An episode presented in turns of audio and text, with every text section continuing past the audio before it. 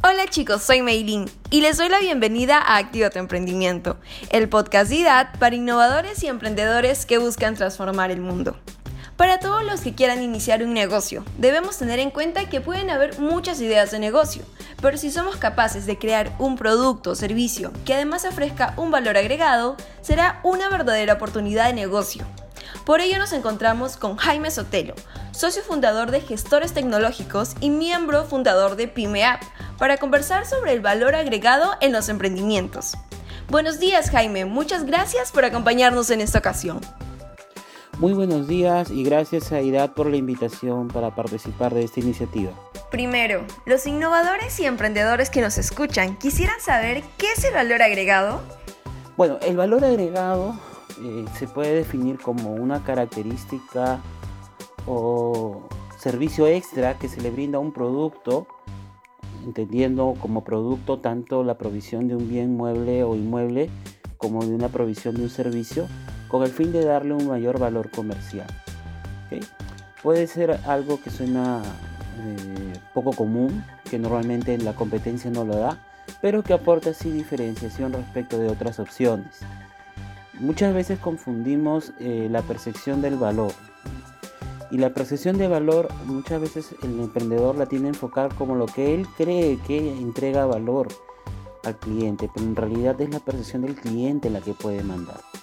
Es en realidad la percepción del cliente la que hace que el producto finalmente tenga éxito o fracase.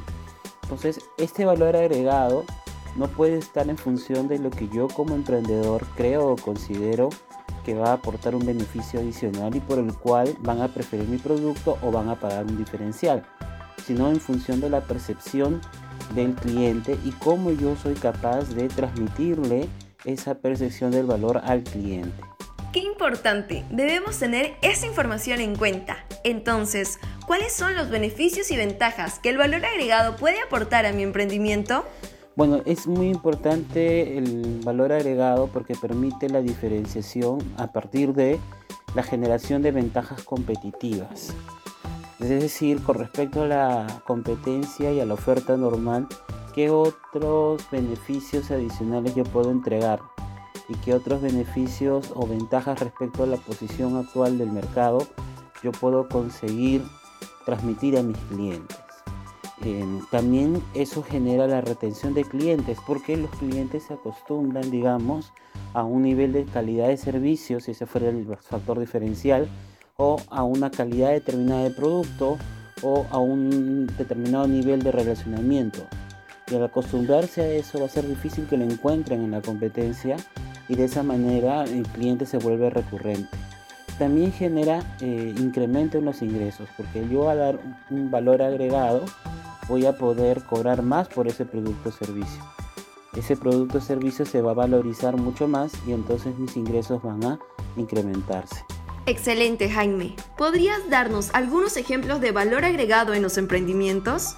Sí, justamente estaba revisando y hay un caso muy interesante, ¿no? Donde ilustramos todos estos conceptos. Es el caso de una panadería que se llama eh, Petit Gourmet, Petit Salad, es Panet. ¿okay? Eh, hace muchos años, el propietario de esta panadería, siempre muy atento a la, a la tecnología y a las cosas nuevas que venía trayendo las startups y el mundo del emprendimiento dinámico de alto impacto, él decidió construir una app para su panadería. Entonces imagínense ahora que, que tenemos una app para una panadería, estamos en un momento en el cual la gente estará dispuesta o no estará dispuesta a comprar pan usando una app. ¿Qué tanto la gente está dispuesta a instalar una app para comprar el pan? Este pan tenía una particularidad, que lo que él vendía era el pan precocido y congelado. Y de esa manera eh, puede, usted le llega a su casa ese pan, luego lo mete al horno y lo cocina. De esa manera él podía vender, digamos, panes a cualquier hora del día. Pero cuando lanzó esa, esa opción de la app, realmente fue un fracaso para él. Lo que él concebía como valor agregado no era el valor que realmente la gente podía identificar como beneficioso. Pero ¿qué pasó? Vino la cuarentena y al llegar la cuarentena eh, las restricciones hacían que la gente no pudiera salir y es más, la gente quería salir lo menos posible. Y el pan es un producto diario que se consume a diario. Pero si tenemos la opción de tener pan guardado más tiempo con un frigidero, un congelador, de manera precocida y que luego podamos calentar en nuestro horno de casa, como que le da un sentido distinto y podemos solucionar el problema, ¿no? Y ahí es donde él reflota su app que se llama Quiero Panet, y al punto de que ahora ha comenzado a distribuir con mucha más, mucho más volumen que antes de la cuarentena e inclusive ya está buscando distribuidores. Ese es un caso en el cual este, esta aplicación, porque el producto sigue siendo el mismo, sigue siendo pan congelado, sin embargo esta aplicación ha generado la ventaja competitiva, ¿por qué? Porque el cliente puede solicitar el producto a su conveniencia en el momento que él eh, considere pertinente y muy fácilmente desde su celular le ha, permitido retener a sus clientes, la gente que seguramente le iba a comprar al local ahora le está comprando vía online y el incremento de ingresos. ¿Por qué? Porque al tener una app de apoyo, su canal se vuelve mucho más grande y al volverse mucho más grande, se generan muchas más oportunidades de generar ventas. A tal punto que, y esa es la evidencia, él está buscando eh, más distribuidores para poder llevar su producto a las zonas de Buenos Aires en las que antes él no tenía cobertura. Entonces eh, es un ejemplo interesante de cómo eh, la ventaja competitiva generada por el, el, valor agregado cambia en el tiempo en función de la situación. Entonces es muy importante que tengamos claro al momento de emprender. Al momento de emprender a veces nos ponemos en atención, bueno, tengo que ponerle un valor agregado para que la gente me prefiera a mí y no al resto pero el valor agregado en realidad lo va a validar el cliente. Y muchas veces caemos en el facilismo de eh, disminuir el precio. Y entrar a una guerra de precios es camino a la quiebra, realmente. Porque uno desvaloriza el producto, uno pierde motivación por el producto y finalmente en algún momento cuando uno encuentra otra oportunidad de negocio o cuando el cliente encuentra tal vez un producto más barato de alguna compañía o empresa mucho más grande con bolsillos financieros muchos más solventes, nos va a sacar del mercado. Entonces es importante entender el valor agregado, pero para quién, el valor agregado para el cliente. Y creo que esta, eh, este ejemplo de Quiero Panet es muy eh, revelador en este sentido. Finalmente nos gustaría saber cómo generar un buen valor agregado y cuáles son las claves. Bueno, para generar un buen valor agregado primero tenemos que escuchar a los consumidores, a los clientes porque ellos, ellos son finalmente los que deciden si un producto o servicio va a ser exitoso en el mercado. Ni el mentor de negocios, ni el profesor de emprendimiento, eh, no.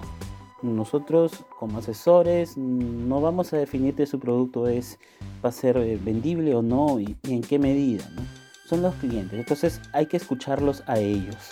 Hay que escucharlos a ellos hay que monitorear las quejas, hay que monitorear los pedidos de ampliación de características, hay que revisar el producto y hay que ver en qué manera eh, podemos ir mejorando poco a poco para adaptarlo más a las expectativas e incluso superar las expectativas del cliente. Eso es lo primero. Lo segundo, evidentemente no todo se puede hacer, no todo lo que el cliente quiera o lo que el cliente necesite se le puede atender.